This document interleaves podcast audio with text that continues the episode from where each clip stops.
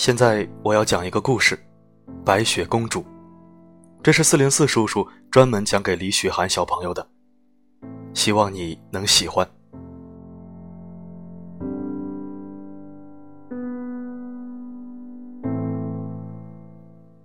在遥远的国度里，住着一个国王和王后，他们渴望有一个孩子，于是很诚意地向上苍祈祷：“上帝呀！”我们都是好国王、好王后，请您赐给我们一个孩子吧。不久以后，王后果然生下一个可爱的小公主。这个女孩的皮肤白得像雪一般，两颊红得有如苹果，头发乌黑柔顺。因此，国王和王后就给她取名为白雪公主。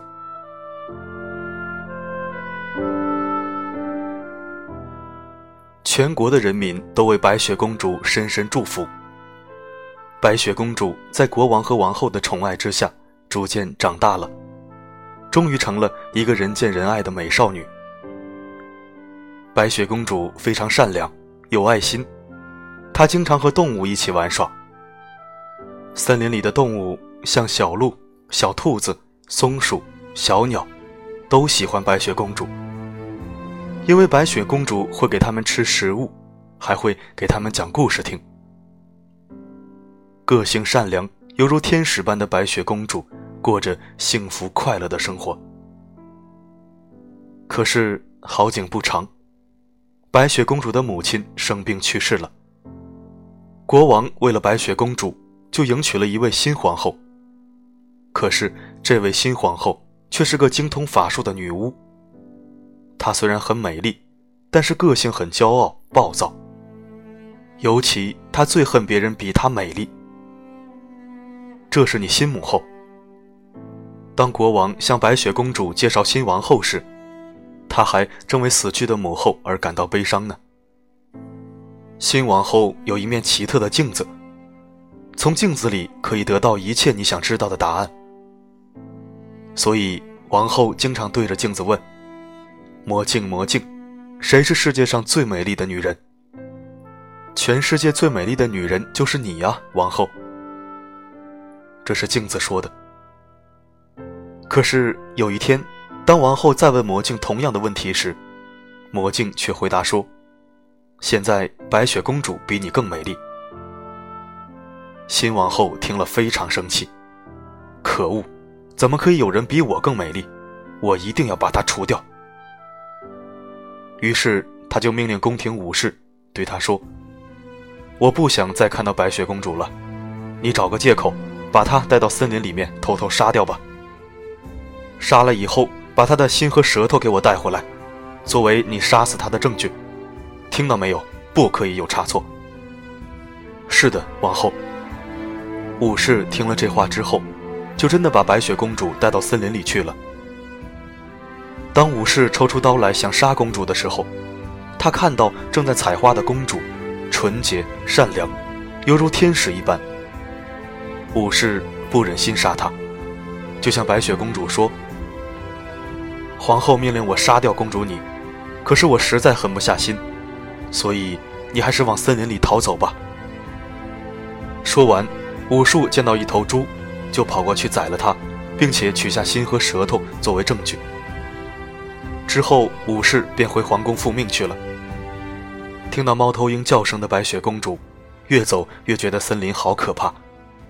突然，眼前有一栋小木屋，于是便又惊又喜地叫着：“啊，是小木屋！”白雪公主急忙向前敲敲门，可是屋子里没有人来开门。她就自作主张地把门打开。进入小木屋后，里面竟然整齐排列着七张小小的床。白雪公主在森林里跑了一天，觉得非常疲惫，于是就在那七张小小的床上躺了下来，不知不觉的睡着了。傍晚，当七个小矮人扛着锄头回家时，发现自己的家有人在，而且是睡在自己的床上，大家都很奇怪的问：“这个漂亮的女孩子是谁呀？她睡得好香呢。这个小姑娘长得真美丽。”小矮人们议论纷纷的声音吵醒了白雪公主。小矮人们很生气地说：“你为什么闯进我们的房子呢？”各位先生，真是对不起，因为我在森林中迷路了，走了一整天的路，实在是又饿又累，看见这栋小木屋就走进来休息一会儿。白雪公主又把事情的经过一五一十地告诉了小矮人。小矮人们听了，非常同情白雪公主的遭遇，于是就把她留了下来。你就在我们这儿住下来吧。白雪公主听到小矮人愿意留下她，很高兴地说：“真是太感谢了，我愿意在这里为你们做饭、铺床、洗衣服、打扫，我什么都愿意为你们做。欢迎你，从此这里就是你的家了。”白雪公主每天都把这个小木屋打扫得干干净净。七个小矮人从森林里回来后，就有可口的晚餐等着他们。就这样，日复一日，白雪公主和小矮人过着快乐的生活。新王后以为白雪公主已经死了，有一天，她又问魔镜说：“魔镜，魔镜，告诉我，谁是世界上最美丽的女人？”魔镜回答王后说：“王后，你很美丽，可是白雪公主比你更美丽。”她现在在森林中和七个小矮人过着幸福快乐的生活。王后听了这个回答之后，才知道白雪公主并没有死，她感到很愤怒。真是可恶极了！我一定要让白雪公主从世界上消失。坏心肠的王后想到了一个办法，她在鲜红的苹果外面涂上了她调配的毒药，准备去毒死白雪公主。白雪公主只要吃一口这个有毒的苹果，就一定会死去。到了那个时候，我就是世界上最美丽的女人了。然后，王后就打扮成老太婆的样子，提了一篮苹果到森林里去了。坏王后提着一篮子苹果，来到了小矮人的木屋前。可爱的小姑娘，你要不要买一个又香又红的苹果呀？我送一个给你吃吧，相信你一定会喜欢的。本来就很喜欢吃苹果的白雪公主，看到又红又大的苹果，便高兴地说：“哇，这红红的苹果多么的可爱呀，一定很好吃的。”于是白雪公主就伸手接过那个苹果。结果白雪公主才咬了一口，就马上倒在地上昏死过去了。坏心的王后看到她倒在地上，大声笑着说：“哈哈哈！”白雪公主从此以后就从这个世界上消失了。小矮人傍晚回家的时候，看到白雪公主躺在地上像死了一样，他们马上把她抬到床上，尽力的施救。可是白雪公主仍然没有醒过来。小矮人们哭哭啼啼的把白雪公主放在一个装满鲜花的玻璃棺材里，准备举行盛大的葬礼。这个时候，邻国的王子正好路过森林，看到了玻璃棺材里美丽可爱的公主，还有在一旁哀悼的小矮人和小动物们。等王子知道了事情经过之后，含着眼泪，悲伤地注视着白雪公主。他说：“可怜的公主，如果你能复活的话，该有多好啊！”王子向白雪公主献上了花束，含情脉脉地凝视着她。她的皮肤雪白，脸颊红润，好像睡着了一样，根本不像死去的人。王子说道。最后，王子情不自禁地俯身吻了她。突然，白雪公主从口中吐出了吃进去的苹果。原来是王子对公主的爱使毒苹果失去了效力。公主也逐渐恢复了体温，睁开明亮的双眼。白雪公主苏醒了过来，好像是从长睡中醒来一般，她的脸颊和嘴唇依旧是那么的红润。哇，你们看到了吧？白雪公主活过来了！白雪公主复活了！